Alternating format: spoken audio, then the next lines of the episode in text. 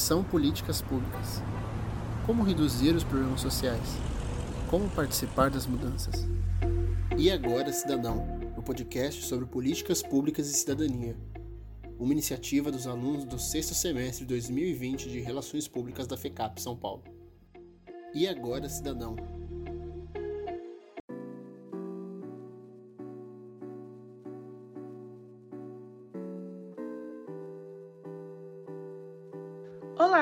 seja bem-vindo à série de podcast do E Agora, Cidadão? Eu sou Bárbara Nobre e hoje vamos abordar o tema meio ambiente. Você sabe que neste ano de 2020 estamos passando por diversas mudanças e uma delas é em relação ao nosso meio ambiente.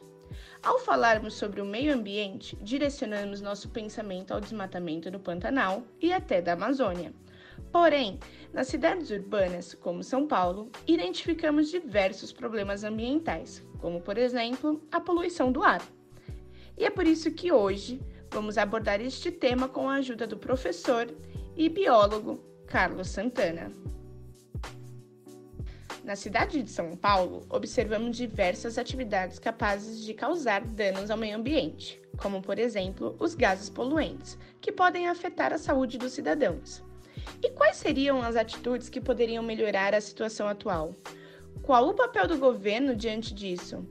Vamos ouvir o depoimento do biólogo Carlos Santana para começar a entender esse tema de forma mais profunda. Bom, quando a gente fala de poluição ambiental das grandes cidades, a gente não está falando apenas da poluição do ar, a gente tem a sonora, do solo, da água, entre outras, né? E de acordo com alguns estudos da OMS, existem várias doenças é, respiratórias ligadas à poluição do ar, assim como tem outras ligadas a outros tipos de poluição. É, e na verdade a pergunta correta que a gente tem que fazer é o que nós podemos fazer para melhorar isso, não o governo, primeiramente é nós, né? É, o Brasil ele até estabeleceu seus, seus objetivos em 2016 no plano de ação às mudanças climáticas no Acordo de Paris. Porém, precisa partir de nós as atitudes se a gente quer mudar o quadro daqui a uns anos. Como acabamos de ouvir, a população sofre com as consequências das diferentes poluições que existem nas grandes cidades, como, por exemplo, a tendência de ter uma piora em seus quadros respiratórios. Agora, o professor Carlos Santana nos ajuda a entender o papel do governo na tentativa de melhorar este problema e entender também quais políticas públicas podem ser aplicadas neste caso planejamento urbano adequado, melhoria no transporte público, implementação de fontes de energias renováveis. É, são algumas das políticas que podem ser empregadas, mas como a gente falou anteriormente, a gente não deve esperar dos governantes, ainda mais na atual gestão, né? É, lideranças elas até se reúnem para discutir formas para combater e melhorar ao longo dos próximos anos o nosso quadro ambiental, mas a gente já sabe como mudar alguns hábitos para contribuir. A gente sabe, por exemplo, as maneiras de economizar água, diminuir a emissão de gás carbônico. Enquanto a gente age, a gente também pode continuar cobrando para que o governo crie subsídios que incentive essas nossas mudanças de hábito.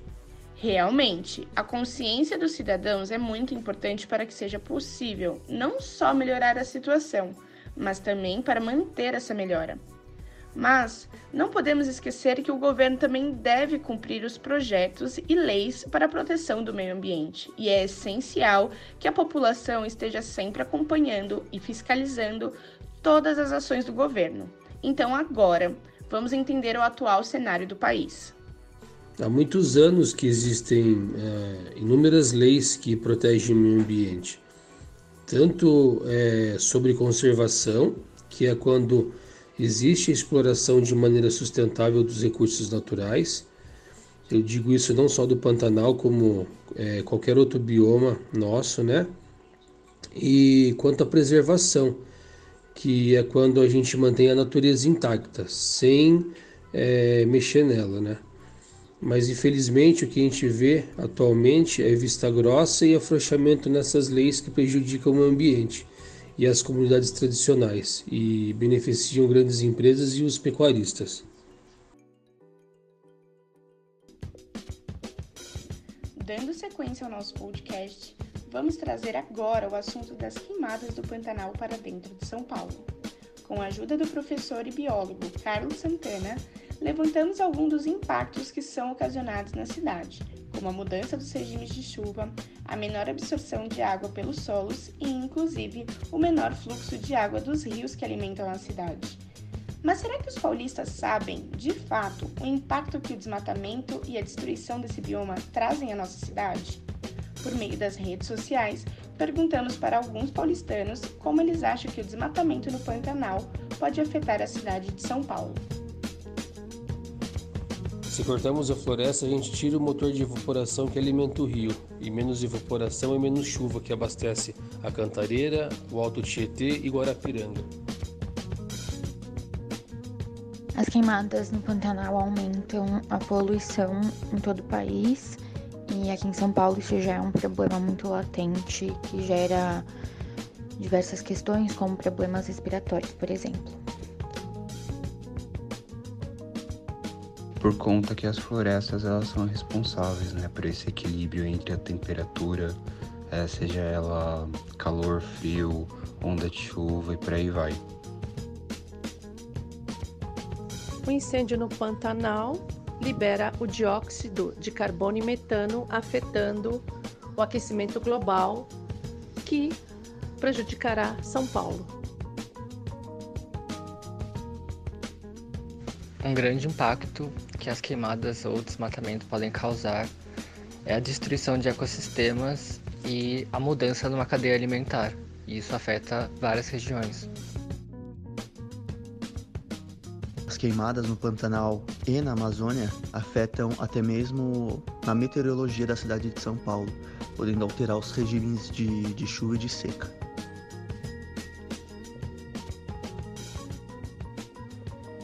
Pudemos ouvir, os participantes têm noção dos impactos que as queimadas e os desmatamentos de regiões como Pantanal e até a Amazônia podem trazer à nossa cidade.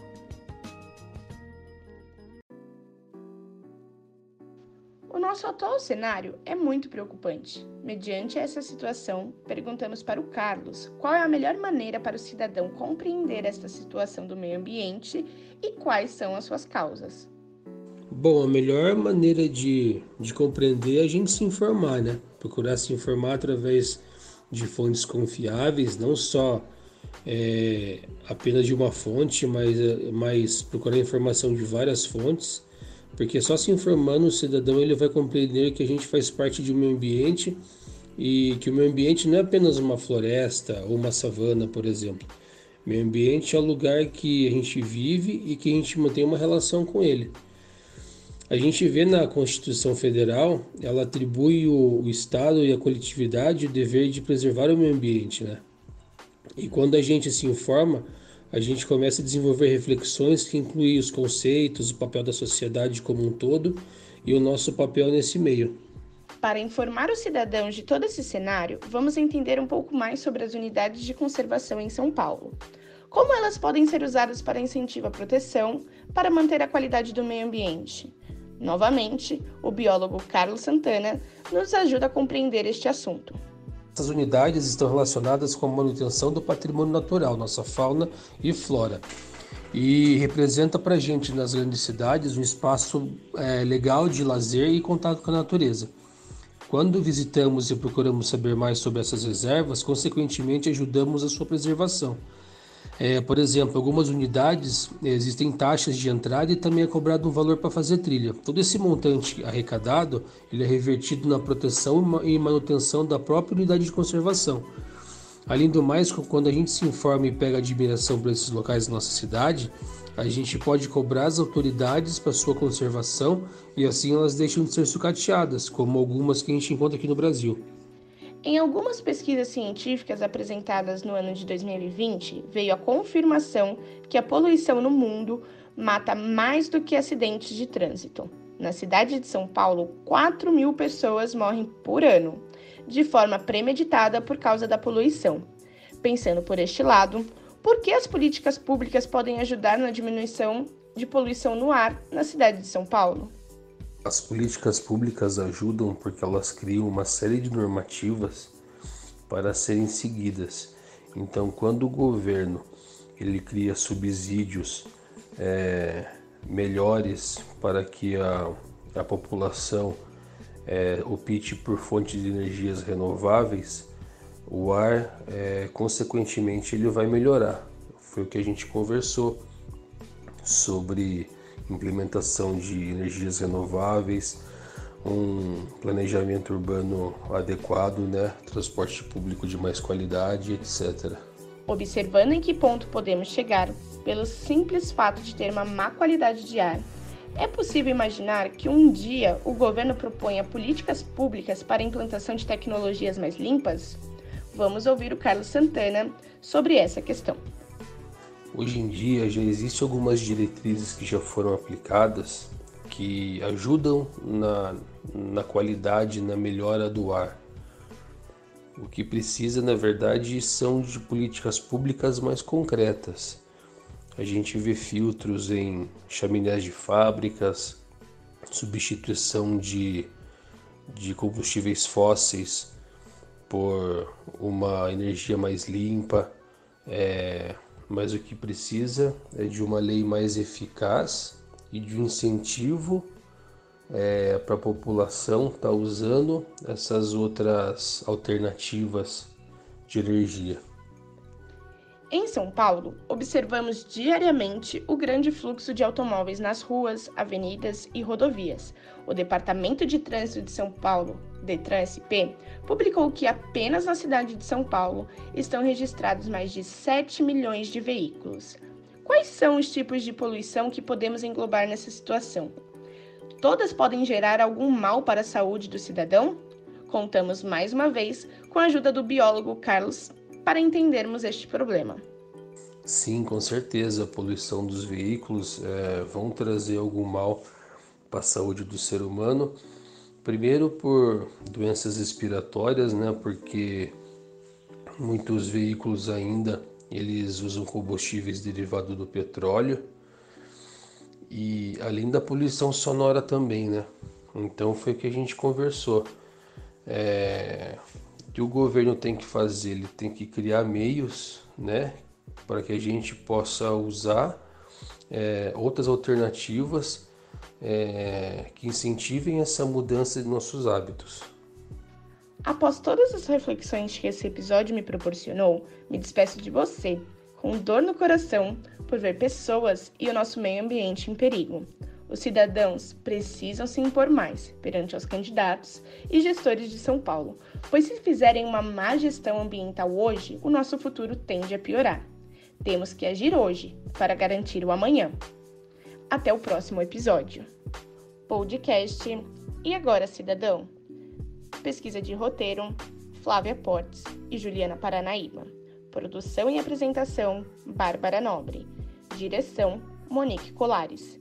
Trabalhos técnicos: Tainá Barbosa. Supervisão: professora Júlia Albano e professor Marcos Bonfim. Gravado em 9 de novembro de 2020.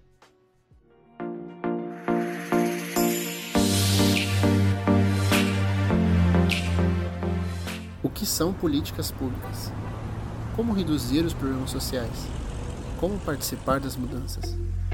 E agora, Cidadão, o podcast sobre políticas públicas e cidadania uma iniciativa dos alunos do sexto semestre de 2020 de Relações Públicas da FECAP São Paulo. E agora, cidadão,